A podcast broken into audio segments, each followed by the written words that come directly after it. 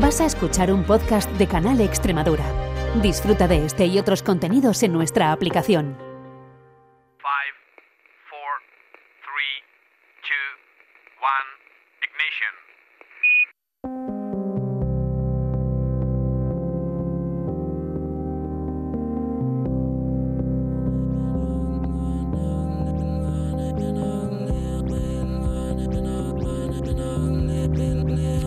Canal Extremadura Radio comienza Principio de Incertidumbre con Jorge Solís. Bienvenidos a Principio de Incertidumbre, el espacio de investigación y ciencia de Canal Extremadura Radio.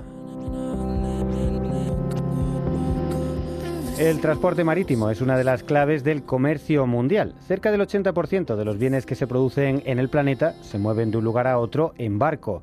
La invención de los contenedores en los años 50 puso las bases para lo que hoy conocemos como globalización.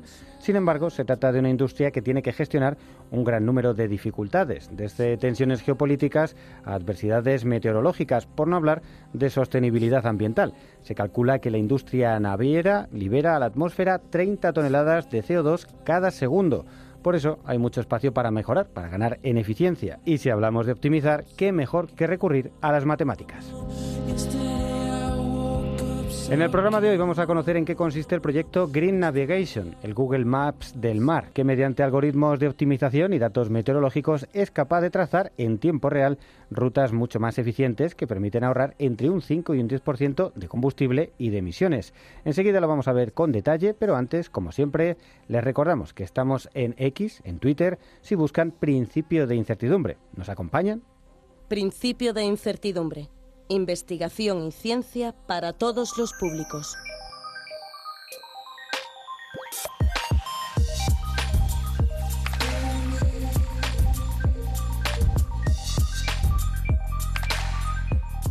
Más del 80% del comercio mundial se transporta por vía marítima, en un proceso que supone cerca del 3% de las emisiones globales de dióxido de carbono. El gasto anual de combustible asciende a alrededor de unos 250.000 millones de euros y supone más del 60% de los costes de operación del transporte marítimo. Así que si pudiéramos ser aquí un poquito más eficientes, se podrían abaratar costes y también reducir las emisiones. ¿Y cómo se puede ganar una mayor eficiencia en el transporte marítimo? Pues con las matemáticas, poniendo en marcha las denominadas rutas meteorológicas, que nos indican en cada momento cuál es la forma más eficaz de ir de un punto A a un punto B, aprovechando las mejores condiciones, las corrientes que hay en el mar, las condiciones atmosféricas y evitando los mayores peligros. Para ello es necesario recopilar una gran cantidad de datos sobre el estado del mar y de la atmósfera, también del tipo de buque, su origen y destino, y todo eso se aplican unos sofisticados algoritmos de optimización matemática que dan como resultado las rutas marítimas más favorables, que además de seguras pueden reducir las emisiones entre un 5 y un 10%. Estas herramientas, que pretenden ser una especie de Google Maps del océano, están siendo desarrolladas por un equipo multidisciplinar con presencia mayoritariamente de investigadores españoles y con el apoyo de la Fundación BBVA. El proyecto en concreto se llama Green Navigation y para conocer más de él vamos a hablar con su desarrollador técnico, con Daniel Precioso, que también es profesor de matemáticas en la Universidad IES School of Science. Así que lo primero, darle la bienvenida a Principio de Incertidumbre. Daniel, ¿qué tal? Buenos días. Buenos días, Jorge, ¿qué tal? Muchas gracias por tenerme aquí. Bueno, la verdad es que es un tema que nos resulta muy interesante. Es verdad que vivimos en Extremadura, que no tenemos salida al mar, pero es cierto que, que todos dependemos de ese comercio marítimo, ¿no? Eh, que se revolucionó con la aparición de los contenedores, ¿no? Desde los años 50 para acá ha sido realmente, quizás no somos muy conscientes de ello, pero verdaderamente una de las bases, ¿no? de, de, de la economía moderna es ese transporte marítimo que, sin embargo, y para, bueno, a pesar de, de eh, sorprendente el, el, uso que vemos de, él, eh, hay muchas cosas que se pueden hacer todavía para que resulte más eficiente, ¿no? Sí, ahí lo has dado, bien. Como has dicho antes, el 80% del comercio mundial se basa en el mar. Entonces es vital, incluso para ciudades que no, no tengan costa, aún así dependemos en gran medida de este comercio. Y como dices, pues a día de hoy todavía se puede optimizar bastante. Eso es lo que nosotros hacemos. Eh, tenemos una herramienta que estamos desarrollando a día de hoy, la llamamos Green Navigation, y como tú bien la has introducido, la hemos bautizado como el Google Maps del océano. Porque la idea es la misma, eh, que cualquier barco se pueda conectar a la herramienta, le digas que vas a salir de un puerto a otro puerto y te busque esa ruta que sea lo más eficiente. Y aquí entonces la pregunta es ¿qué, es una ruta eficiente, ¿no? Porque cuando tú usas el Google Maps de tierra, pues tú sabes que ir por una autopista igual va a ser más rápido que ir por una carretera secundaria que esté peor asfaltada. Pero en el mar no está tan claro porque tú solo ves agua. Entonces, a, simple vista no es tan trivial y es por eso que a día de hoy la industria naval pues no ha adoptado tanto estas técnicas. Entonces ahí lo que hacemos nosotros es utilizar las predicciones meteorológicas. Tenemos servicios, el servicio europeo que se llama Copernicus, por ejemplo, que lo que hace es predecir el estado del mar de aquí hasta 10 días en el futuro, ¿no? Entonces, estos son pues las corrientes marítimas que va a haber, la altura del oleaje, la velocidad del viento, pues todos estos factores que afectan, eh, que afectan al barco. Y puede parecer que un gran portacontenedores de estos, que es más grande que un edificio, es, es imperturbable, pero no es el caso. La realidad es que el efecto de las corrientes y el oleaje puede suponer un 5 o un 10% de ese consumo de combustible. Como bien has dicho tú, que también se traduciría directamente a emisiones que, que tiene el barco. Es por eso que a día de hoy, con, bueno, con todas las regulaciones que se están imponiendo, ya sabes que nos estamos moviendo hacia una transición ecológica, hacia eh, aquel objetivo de cero emisiones de carbono, pues la industria naviera también está intentando seguir esta tendencia y está buscando cualquier manera de poder reducir sus emisiones y, bueno, también reducir el consumo, porque otra realidad es que estamos teniendo una serie de crisis con el petróleo, con combustibles, que, pues, a la industria también la premia ese ahorro de dinero.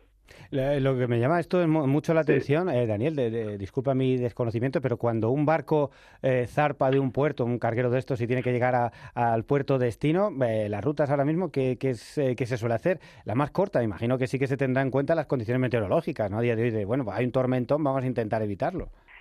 pues sí, esto a día de hoy lo que se suele hacer, como bien lo has definido, es por defecto se utilizaría la ruta más corta que, en la industria naval se llama la geodésica o la ortodrómica, cuando digamos es la distancia más corta evitando tierra, evidentemente.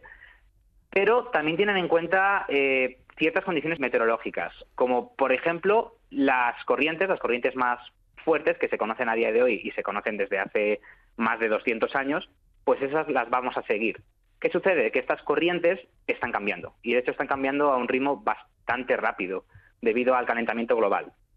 Entonces ya ahí tenemos un problema, y es que esas rutas tradicionales que siguen corrientes fuertes no nos van a valer. Y luego, como bien decías, pues también se van a evitar zonas tormentosas fuertes. Lo que pasa es que esto se hace a día de hoy eh, con poca previsión, es decir, a uno o dos días de antelación ven la, la, predicción meteorológica y si ven que van a pasar por una zona tormentosa, pues viran y cambian de cambian un poco, la bordean. Lo que pasa que esto no es tan eficiente como lo que proponemos nosotros, que sería tener en cuenta el estado de la mar ya con 10 días de antelación, porque tú ya, ya te estás preparando, no, no cambias de ruta cuando ya ves la tormenta ahí en tu cara, sino que ya has preparado una ruta de antemano que sabes que va a evitar esas zonas y que va a ser lo más efectiva posible. O sea, que digamos, aquí la, clave del modelo está en eh, basarse en esas predicciones eh, meteorológicas que a día de hoy eh, son bastante buenas a 10 días vista. Claro, exactamente. Esa es la idea. Ah, nuestro objetivo es utilizar las predicciones meteorológicas para establecer una ruta que aproveche las condiciones oceanográficas favorables lo mejor posible a 10 días vista. Por supuesto, aquí uno de los desafíos que nos encontramos es la incertidumbre de las predicciones, porque al final, pues tú y cualquier espectador sabrá eh, cómo funciona la predicción climática, que a veces te pueden decir que va a llover dentro de tres días y, y no será el caso. En el mar es igual y de hecho incluso más difícil porque una buena predicción meteorológica depende de que tengas estaciones de clima instaladas en la zona. Y claro, pues en mitad del mar no tenemos esa información. Así que la predicción meteorológica en el mar es todavía más complicada, es más incierta.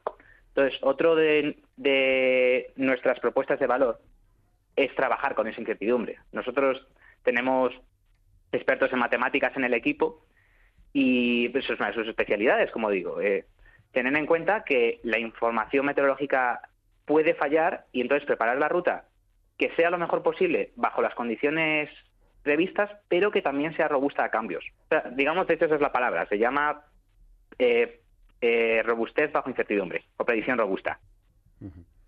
Digamos que tiene un umbral para irse adaptando, eh, tiene un rango en el que se puede mover un poco en función de lo que vaya sucediendo eh, para hacer frente a esa incertidumbre que pueda haber. Claro, exactamente. Y no solo eso, sino que la ruta no solo te va a priorizar ser la mejor en la predicción que te han dado, sino que no empeore demasiado cuando la predicción cambie. Es decir, que no suceda que igual cojas una corriente a favor o eso pienses tú y luego la corriente sea en contra, porque eso sería desastroso. Así que igual esa ruta final no va a ser la perfecta para la predicción, sino que va a ser la más robusta. Va a ser buena para la predicción, pero también buena si esa predicción ha fallado, ha fallado un poco. Para eso también lo que nosotros tenemos en cuenta es la predicción meteorológica no de una sola fuente, sino que existen, bueno, pues muchos eh, muchos productos que te hacen esta predicción de corrientes y oleaje.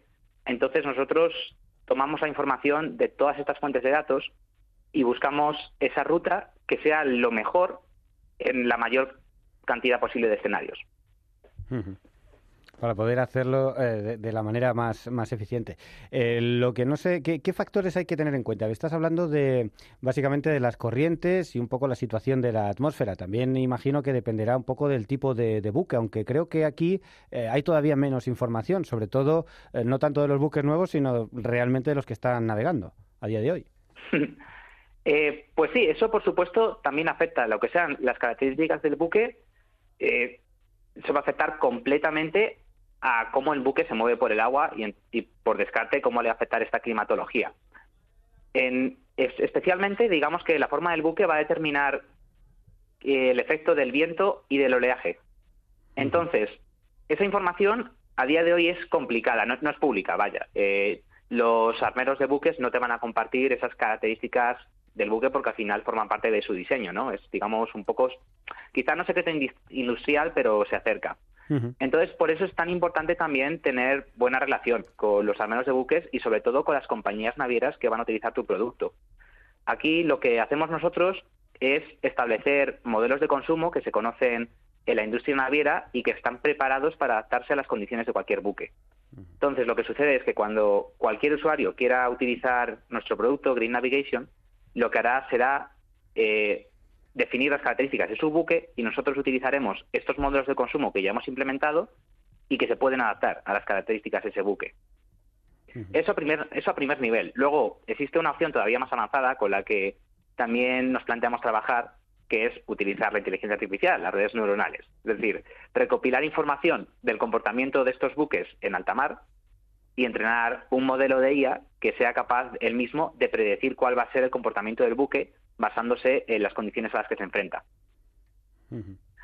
Esas son las dos maneras, pero como comentas, no es, no es tarea sencilla es, curioso, digamos que eh, en ese aspecto ya eh, se ven un poco dos formas de, trabajar un poco diferentes, lo que puede ser un modelado a priori con el diseño de, ingeniería del propio buque y cómo puede funcionar, y otro es recopilando ya a posteriori eh, toda la información de cómo se ha comportado, entrenar una base, una red neuronal para que te pueda ir haciendo predicciones de cómo se comportaría en el futuro en condiciones semejantes. Claro, eso sería. A día, de, a día de hoy trabajamos con la primera y seguramente nos vayamos moviendo a la segunda según estos modelos de IA en este ámbito concreto se vayan refinando y según sobre todo nosotros vayamos recopilando más datos. O sea que de alguna forma vuestro modelo de negocio es eh, compilo todos los datos que pueda de casi todas las fuentes y a partir de ahí eh, aplico matemáticas de optimización, más o menos. Sí, ahí las dado. Al final somos científicos de datos. Nuestra, nuestra especialidad es precisamente trabajar con esos datos. Efectivamente, nosotros recopilamos toda la información meteorológica que podemos, también la información del comportamiento de los buques, y con toda esa información desarrollamos una herramienta que pueda optimizar las rutas por mar. Y ahí ya, dentro de esa herramienta, lo que van a entrar son algoritmos de optimización matemática, que eso, bueno, es, es otro mundo. Tenemos, estamos probando con diferentes tipos de algoritmo y cada uno vemos que tiene sus ventajas y sus inconvenientes.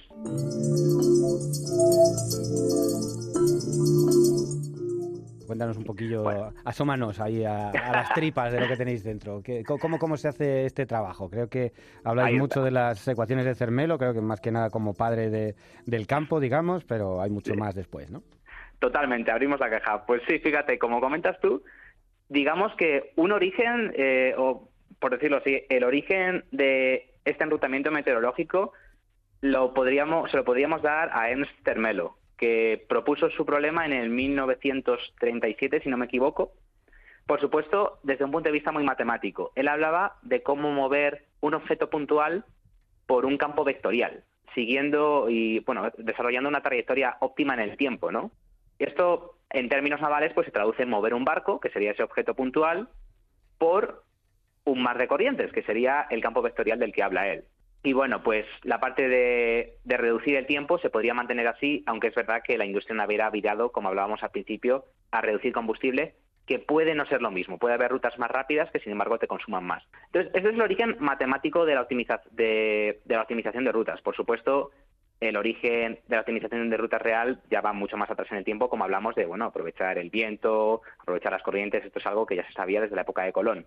Pero volviendo al, tema matemático, el interés matemático empieza eso, hace, hace casi 100 años. Y las primeras propuestas que se hicieron, pues eran eso, muy, muy matemáticas. Era utilizar, por ejemplo, ecuaciones de derivadas parciales que busquen esa reducción en el gradiente de los campos vectoriales y eso matemáticamente funciona muy bien. De hecho, lo hemos probado nosotros. Digamos, tenemos un método que también ha sido desarrollado aquí en España eh, que se basa en el método de en el método discreto de Newton-Jacobi. Aquí te he dado el nombre para sonar muy muy guay, pero no podría andar demasiado en detalles.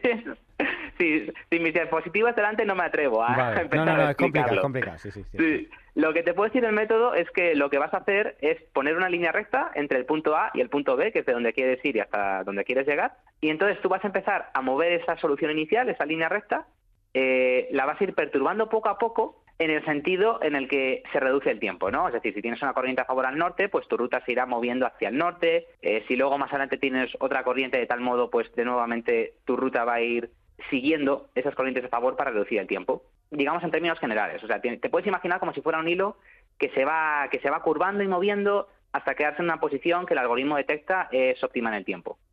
Y de hecho, la potencia de este algoritmo es que te va a asegurar que esa solución es óptima localmente.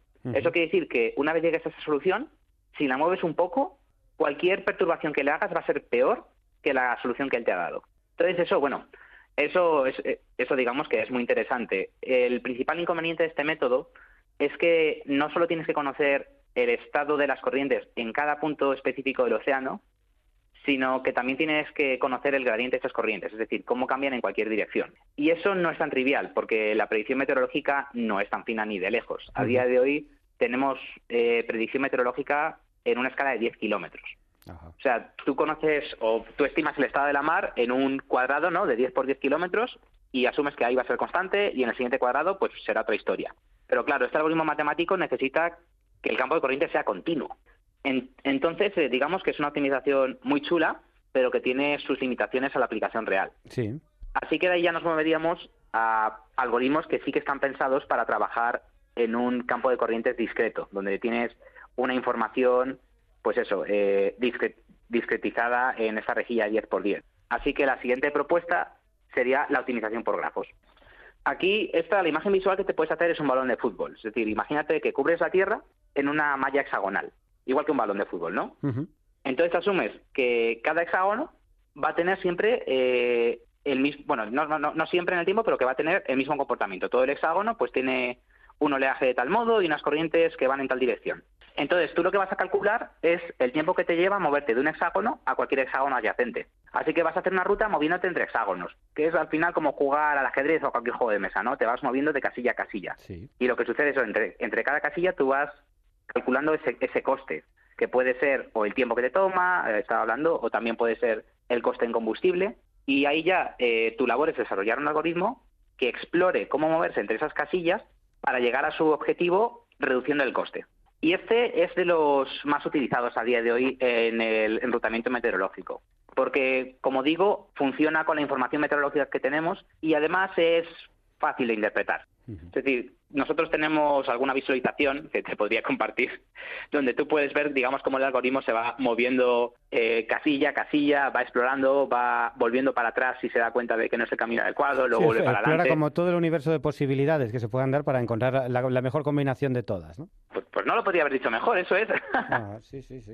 Eh, de todas formas, y esto requiere mucha capacidad de, cálculo, de cómputo, necesitáis muchos servidores, me imagino que manejar esto, eh, pues bueno, son muchos datos, ¿no? Pues sí, definitivamente. A ver, esto no es algo que puedas ejecutar en tu portátil. Bueno, lo he dicho muy rápido, no sé qué portátil tienes. No, seguro que no. Depende también de lo fino que quieras hilar.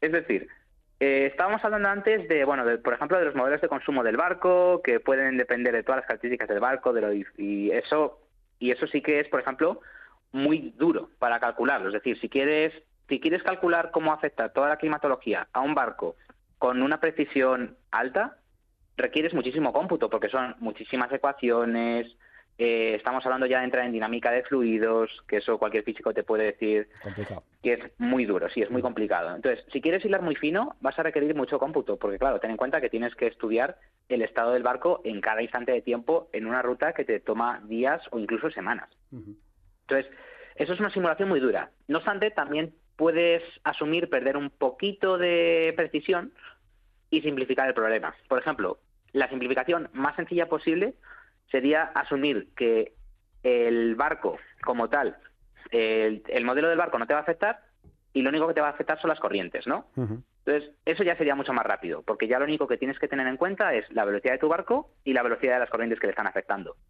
Entonces, como una primera aproximación, eso puede ser interesante y te puede ahorrar cierto combustible, pero por supuesto no es lo óptimo.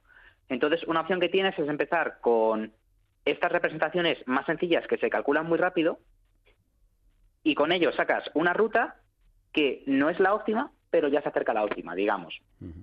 Y ahora puedes utilizar esa, esa propuesta, esa ruta, como semilla eh, o como base para, para algoritmos de optimización más complejos que utilicen ya esos modelos de consumo y todos esos datos meteorológicos con mayor rigor. Sí, claro, a medida que, que se vayan generando más datos, vas teniendo más conocimiento. O sea, tú haces una propuesta inicial que ya es una mejora con respecto a no tener esto en cuenta, porque estamos hablando de que aunque tengas una optimización de un 1 o un 2%, pero en una ruta grande ya es bastante, y esto a nivel mundial o, implementado en todos los barcos que pueda tener, los armadores estos que hay eh, enormes, eh, pues ya es una mejora. Pero claro, si tú además eh, tienes el conocimiento de qué tal ha funcionado esa ruta que yo te he dado inicialmente en una gran cantidad de, de casos, pues también lo puedes optimizar a su vez, ¿no?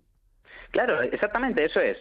Aquí eh, puedes empezar, digamos, a ciegas y empezar a lanzar propuestas de rutas y ver cuál queda mejor. O puedes basarte en la información previa y decir, bueno, pues yo sé que esta ruta ha funcionado, así que vamos a utilizar esta ruta como referencia. Y eso eh, también trabajamos eso con algoritmos que son capaces de optimizar sobre una ruta que ya exista. Eso, por supuesto, además a las navidades les encanta, porque muchas veces, eh, aunque quieras optimizar tu ruta, también buscas que la nueva ruta no se te desvíe demasiado, porque te puedes imaginar que existe toda una serie de regulaciones que tienes que seguir, igual quieres repostar en ciertos puertos. Entonces, eh, también hay que ser consciente de ello, de que puedes optimizar las rutas, pero respetando ciertas regulaciones que te, va, que te van a imponer diferentes organismos.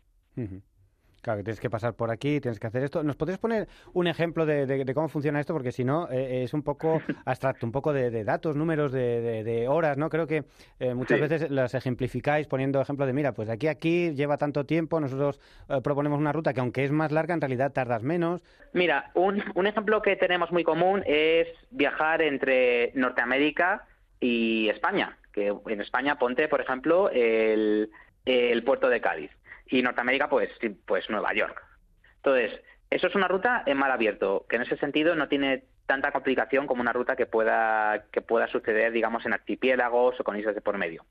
Entonces, ahí lo que sucede es que un barco de manera normal cogería la ruta geodésica, que es la línea recta. Esto para que los que, quien se lo imagine recordar que el mundo es circular, así que te imaginas, si te imaginas la geodésica en un mapa, es como una curva que va hacia arriba, como si fuera una parábola. No es una línea recta así vista. Claro, claro. Eso es. Entonces, una ruta semejante, pues eso toma como un poco más de una semana, creo que en torno a 8 o 9 días. Va a depender también, por supuesto, del, estado del estado de la mar. Esa, esa ruta ya es buena de por sí, porque no te vas a encontrar ningún obstáculo de por medio, pero ahí es un caso que nosotros hemos querido ver qué tal optimizamos. Entonces, si tú ejecutas cualquier algoritmo de estos de optimización, lo primero que te vas a encontrar es que tienes una corriente muy, muy fuerte que va por toda la costa norteamericana en dirección norte, que es la corriente del Golfo. Del Golfo. Entonces, cualquier algoritmo que sea medio decente, lo primero que va a hacer al salir de Nueva York no es ir recto, sino que se va a desviar un poco hacia el norte y aprovechar esa corriente a favor.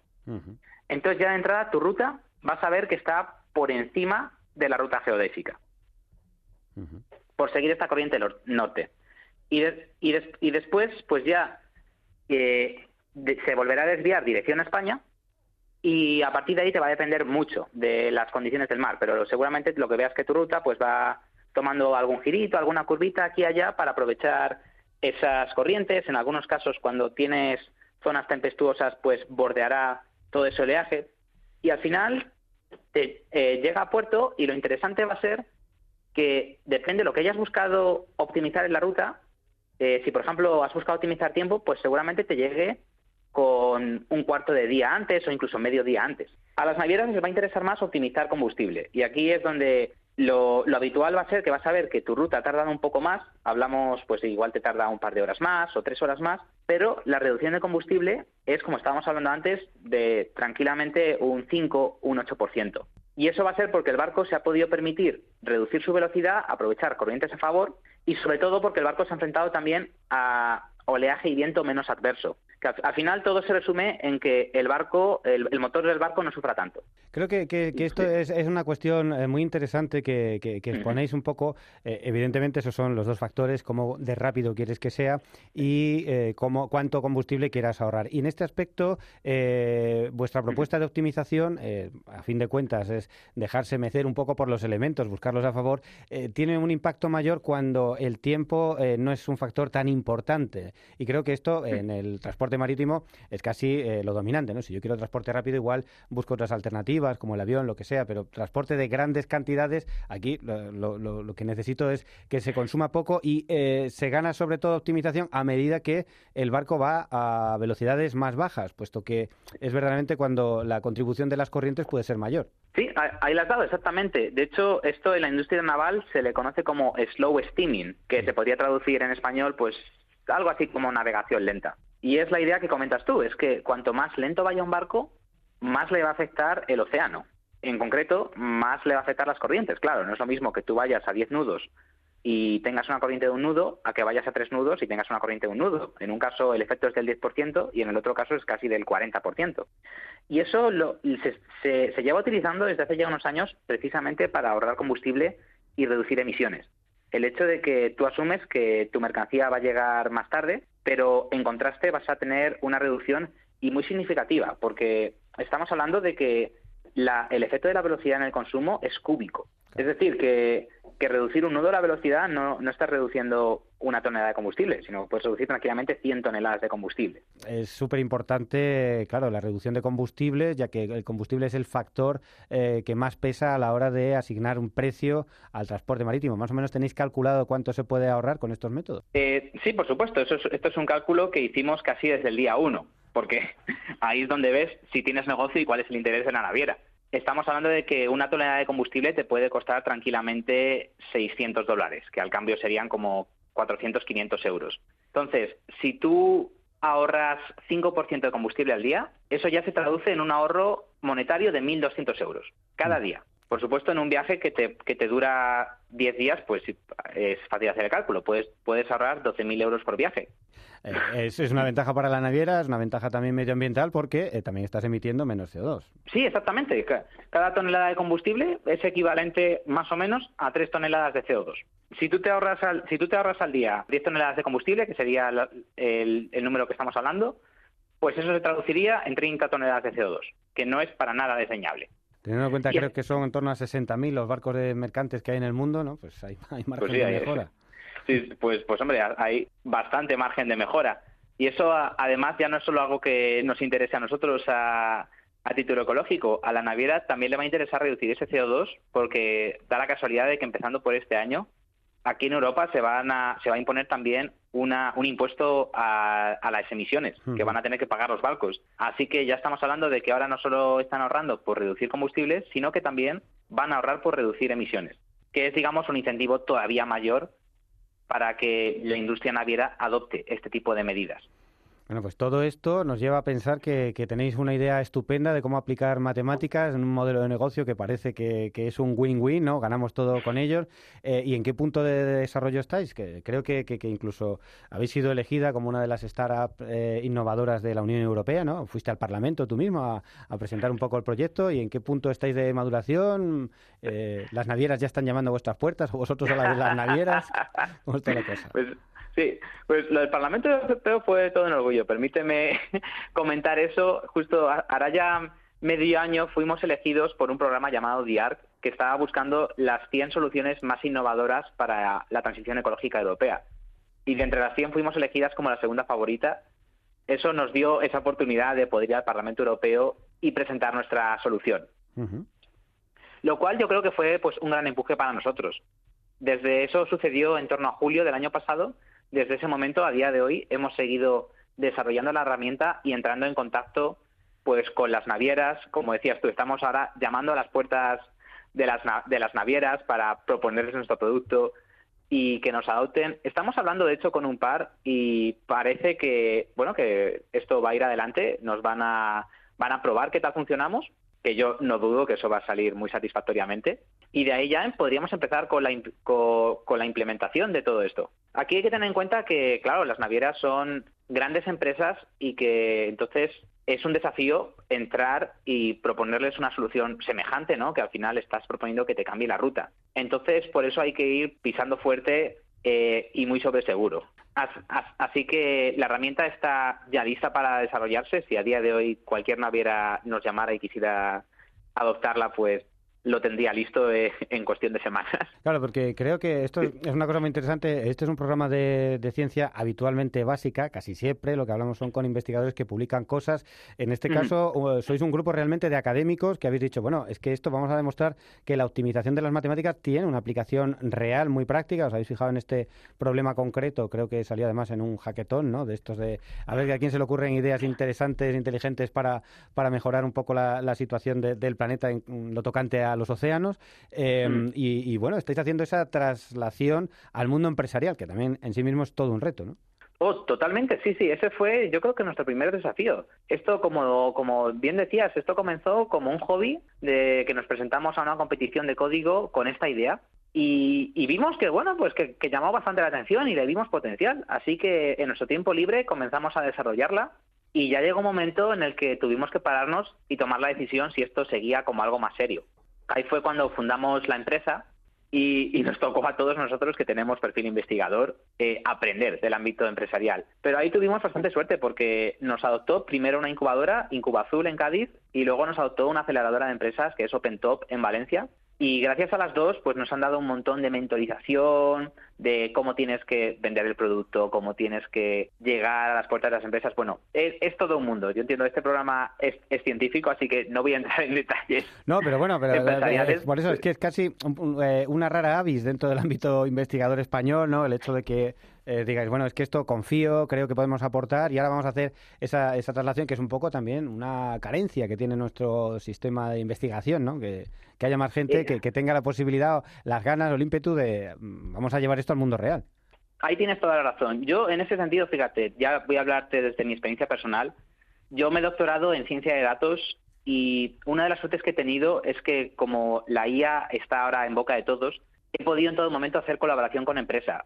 Y a mí me parece que esa, esa dinámica que se establece entre la universidad y la empresa es muy bonita y sobre todo muy útil para ambos. Es decir, eh, a la universidad le da esa oportunidad de acceder a datos que de otra manera no encontrarías en el mundo académico y a la empresa también le da eh, esa capacidad, digamos, de explorar más allá de lo que ellos harían normalmente, porque mm. al final la universidad siempre te va a ir, va a ir buscar, va a buscar el estado del arte, lo, más puntero y eso es algo que muchas veces las empresas pues no, no llegan a tanto, al menos hablamos por supuesto de, empresas locales, empresas pequeñas. Entonces, a mí me encantaría animar a quien pudiera a intentar estrechar esos lazos entre universidad y empresa porque yo le veo mucho potencial. Bueno, pues ahí queda. En cualquier caso, nosotros lo que tenemos que hacer es, es seguir eh, un poco vuestra vuestra historia, esa historia de Green Navigation, un poco para ver cómo, cómo evoluciona. Nos contabas que estáis de momento ahí en trámites con, con dos navieras. ¿Tenéis algún alguna fecha, algún hito que, queráis alcanzar? De a ver si para tal mes eh, estamos ahí, más o menos. Pues a corto plazo, Jorge, yo me atrevería a decir que de aquí a un par de meses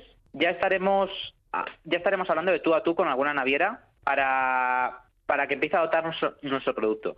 Seguramente todavía faltará un poco más hasta que la naviera eh, lance un barco que siga nuestra ruta, porque lo primero que habrá que hacer es pasar por una fase de validación donde la naviera nos dará rutas históricas que ya han recorrido y nosotros le digamos, pues mira, esta ruta lo habréis hecho mejor de tal otra manera. Y que ella pues lo, lo investigue, lo analice y vea que tenemos razón en cómo, en cómo hay que optimizar esas rutas. Y una vez se establezca esa confianza, será cuando por fin veamos a un capitán de barco siguiendo la ruta establecida por Green Navigation. ¿Cuándo puede ser eso? Pues yo me atrevería a decir que a finales de año igual estemos viendo algún barco así. Estupendo, pues nada, nos vamos a quedar muy pendientes, ojalá sea así. De momento, eh, por lo ya logrado, os vamos a felicitar. La verdad que es un proyecto precioso, también por, por ese ímpetu, ese ánimo de salir de, la atalaya de los investigadores ahí al barro de, la empresa del mundo real, porque además es una solución fundamental para, el bienestar también del planeta. Y desearos muchísima suerte para todo lo que tenga que venir. Es, eh, recordamos, Daniel Precioso, con quien hemos compartido este tiempo de radio, que es el desarrollador técnico de este proyecto. Muchísima suerte y hasta la próxima, que nos cuentes ya con qué navieras trabajáis. Muchísimas gracias, Jorge. Un saludo a todos. A ustedes muchas gracias por su atención. El montaje sonoro es de Inmaculada Calvo, la dirección de Jorge Solís. Les esperamos la semana que viene. Principio de incertidumbre, arroba canalextremadura.es.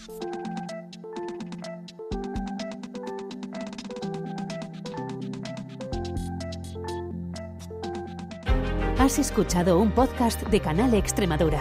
Disfruta de este y otros contenidos en nuestra aplicación.